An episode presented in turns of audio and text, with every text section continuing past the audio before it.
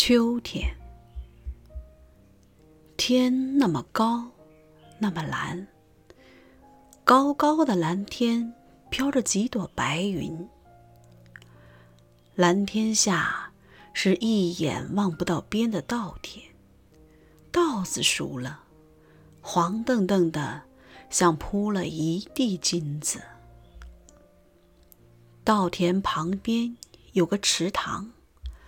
池塘的边上有棵梧桐树，一片一片的黄叶从树上落下来，有的落到水里，小鱼游过去，藏在底下，把它当作伞；有的落在岸边，蚂蚁爬上去，来回的跑着，把它当作运动场。